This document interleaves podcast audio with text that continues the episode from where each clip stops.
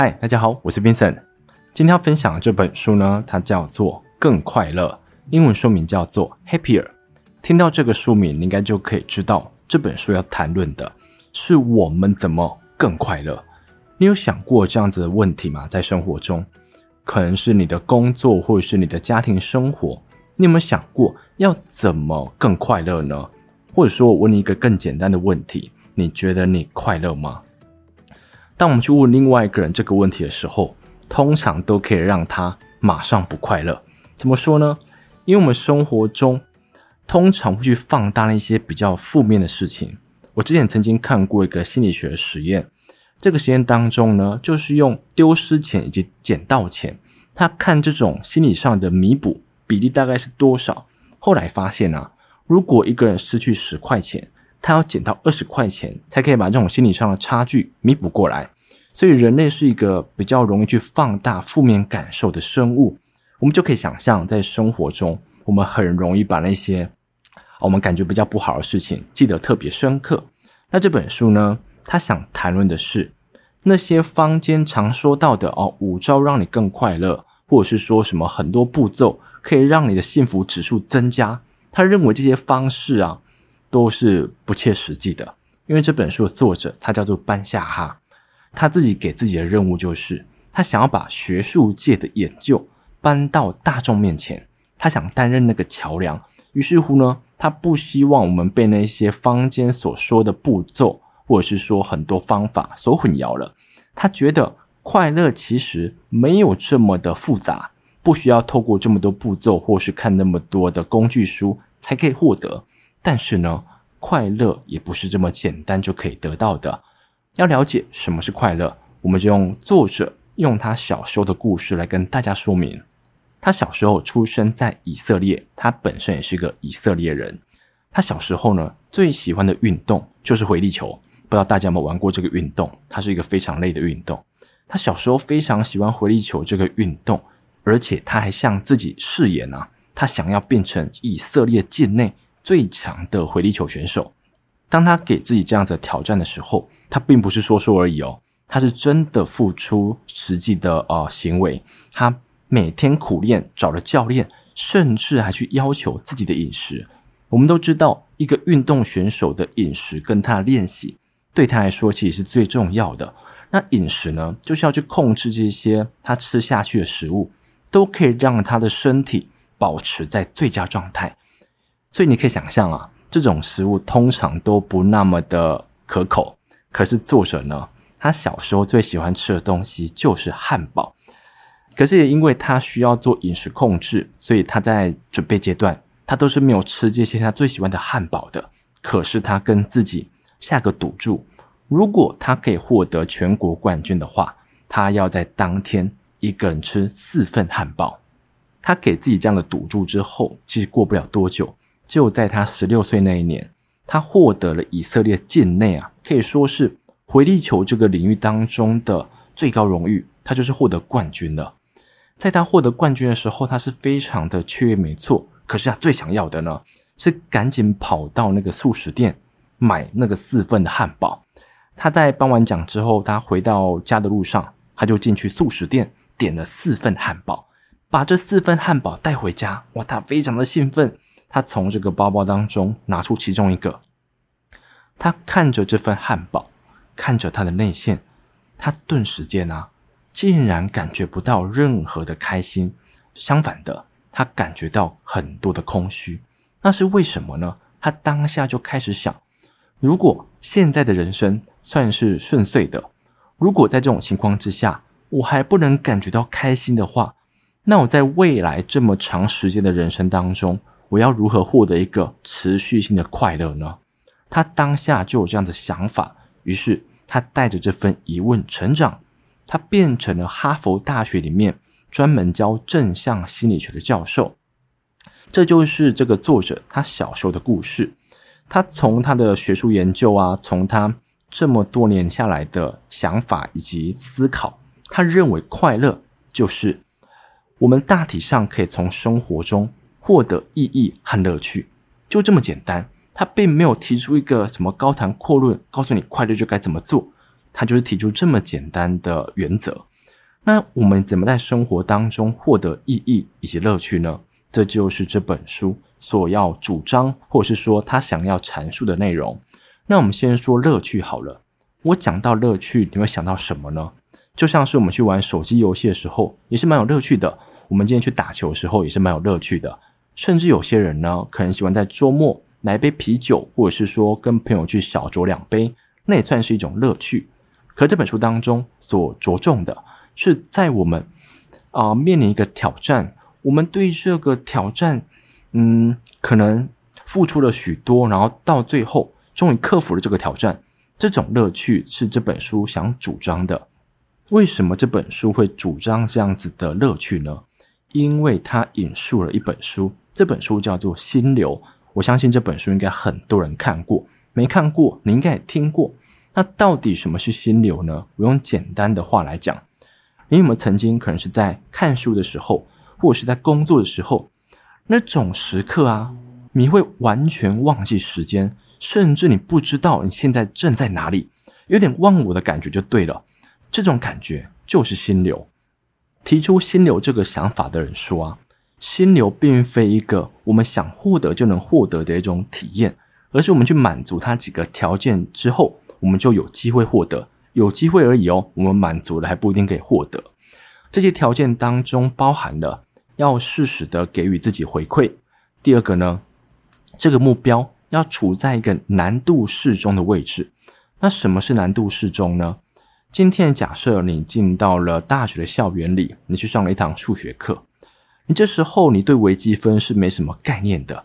可是第一堂数学课，老师就说：“我们来教离散数学吧。”我相信每个人在这种情况之下都会感觉到非常焦虑。可是今天你叫一个数学本科系的学生呢，再去学二元二次方程式。这样子的内容对他来讲太没挑战了，于是乎这样子的内容对他来说难度太低。我们找一个难度刚好在困难以及简单中间上去一点点，就是我们感觉在做这件事情的时候，你不会觉得难到受不了，可是你又不会觉得说它毫无挑战性。唯有当你手上的这个任务处在这样子的范围当中的时候，我们才有机会进到那个所谓的心流。这种心流体验呢、我们都会觉得说，好像是在玩乐的时候，或是在你做你喜欢做的事情的时候才可以获得。可是提出心流的这个人，他说啊，其实一般人在工作的时候，他的心流体验是比日常生活中多更多的。所以他给出一个结论：人们在工作当中那种自我挑战的感觉，是带给你生活最多乐趣的时候。所以呢，我们再把这样子的概念带到我们生活当中。我们如果可以在生活里面找出一个目标，这个目标呢，它的位置刚好处在一个不太简单，但是也不会太难的这个啊、程度当中，我们就可以在追逐这个目标的路上感觉到非常多的乐趣。这是关于乐趣，我想阐述的。那接着呢，我们就来讨论意义。那讨论意义就是非常的严肃了，因为我在想意义这件事情的时候。我甚至还上网找，因为我想知道大家对于意义的想法。我找了关于心理学、关于社会学、关于语言学。其实每个学问、每个领域对意义都有自己的解释。可是我后来想通了，如果意义这个东西是这么个人化的，我们为什么要去参考别人的呢？为什么这个意义不是自己想出来的？所以我告诉自己啦，也是一种妥协。意义这个东西。应该是要发自我们内心所提出来的。那我在想关于自己的意义的时候，其实经历过几个阶段。第一个阶段呢，就是大家所谓的呃努力赚钱啊，努力为了这个社会地位，不断的去努力，到底有没有这么的自私呢？因为我们可能在很多的书籍当中都曾经看到，他们都会说，我们该去追逐内心的目标，不该去追逐外部的因素吗？那当我们去追逐那些社会地位，或者是追逐一些钱财的时候，这些书籍就会告诉你，这些目标不值得你去花时间。可是我后来想到啊，如果今天我是一个母亲，我努力去工作，就是想要让我的家人有个温饱，让我的孩子有一个完整的教育，这份薪水呢，也可以带给我内心中的平静。那这种努力赚钱的过程，它对我来讲是非常有意义的。所以呢，我到最后提出自己的结论：一件事情对你来说有没有意义，不是你做了什么事情，而是你为什么要去做这件事情才是重点啊！我今天哦，假设大家都会说，去付出自己，去投身公益是非常有爱心、非常有意义的。可是今天我去做了这件事情，主要目的是为了让别人看到这种形象之下的我，或者是说我故意营造出这样的形象。那对这个人来讲，这件事情是没有意义的。可是同样一件事，就像刚才所讲的，赚钱、社会地位好了，如果他本身的出发点是为了家庭、为了孩子、为了他内心中的平静，那这件事情也是可以有意义的。这是我自己对意义的想法，并不是这本书当中所讲的。因为这本书当中，他会提出很多名人或是哲学家，他们对意义的不同看法。可是呢，我到最后拉回到自己身上，提出了自己对意义的想法。那再回到作者那句话，他说：“快乐就是大体上可以在生活中获得乐趣和意义嘛。”那当现在的我们可以设立一个目标，这个目标所在的领域呢，是你认为对你来说非常有意义的。而且这个目标的啊、难易度啊，刚好是适中的。你可以从追逐过程当中获得心流，获得愉悦，获得乐趣。那这种状态之下的我们就是快乐的。作者给出一个我觉得非常精辟的结论，因为我们刚才有讲到，他在看到那个汉堡得到那个冠军的时候，那种快乐都是啊、转瞬之间就不见的，或者是说这样的快乐都是不能持续下去的。所以他认为啊。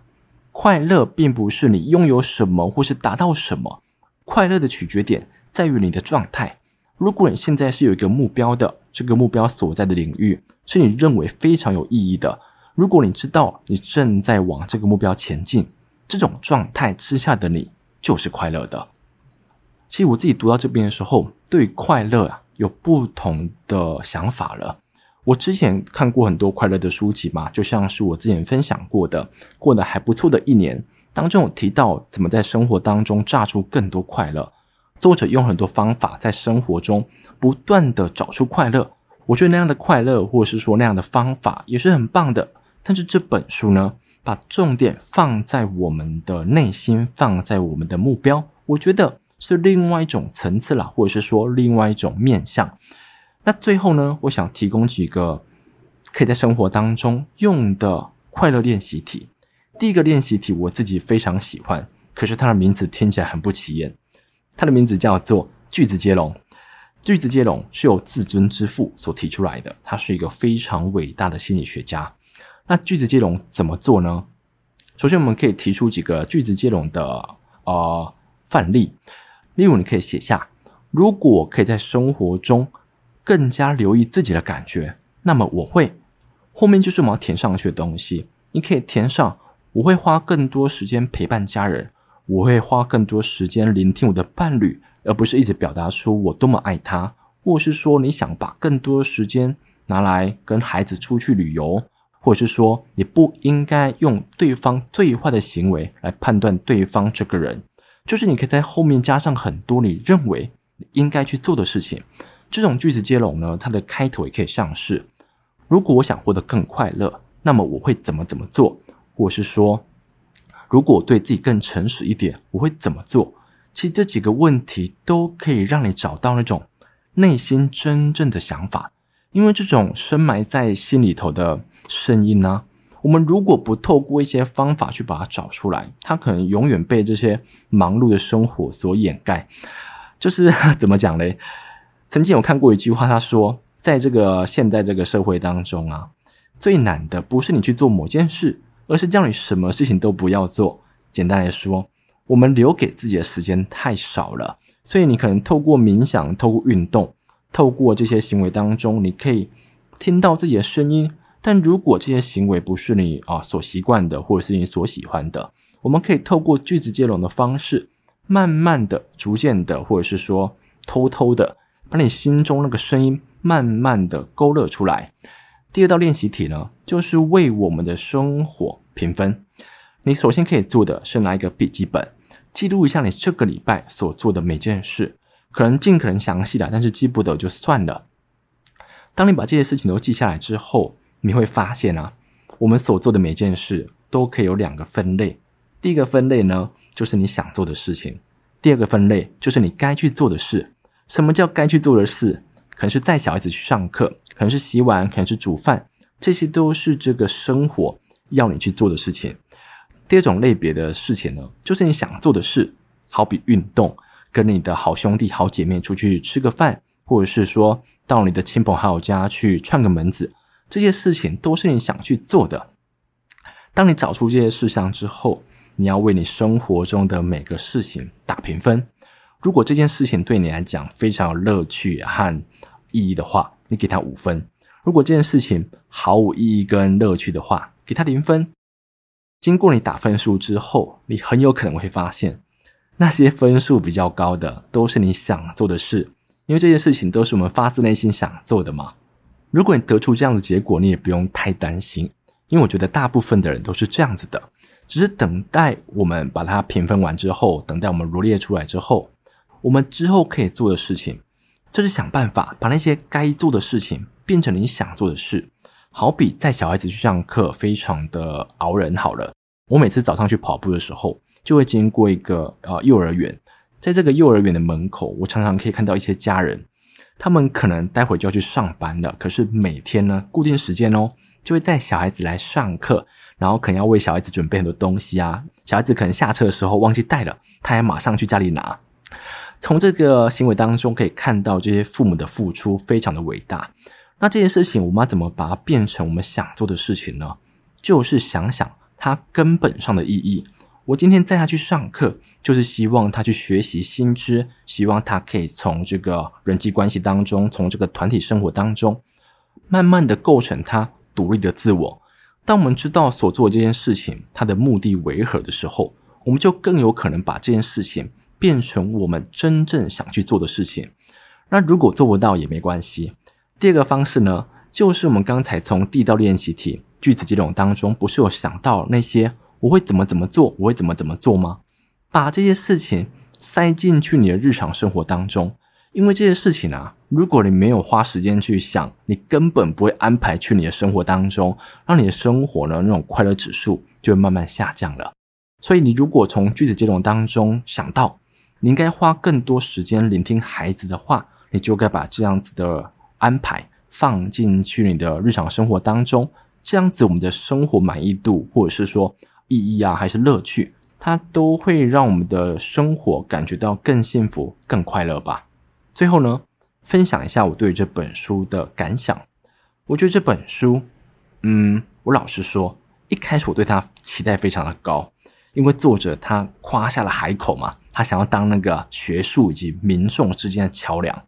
可是我读到后面，我觉得这本书比较像哲学书诶，因为如果是学术上的东西，应该会有很多研究，可这本书当中的研究可以说是，嗯，非常的呃贫乏，就是非常的少，就算是有提到部分，也是草草带过，这是令我比较失望的。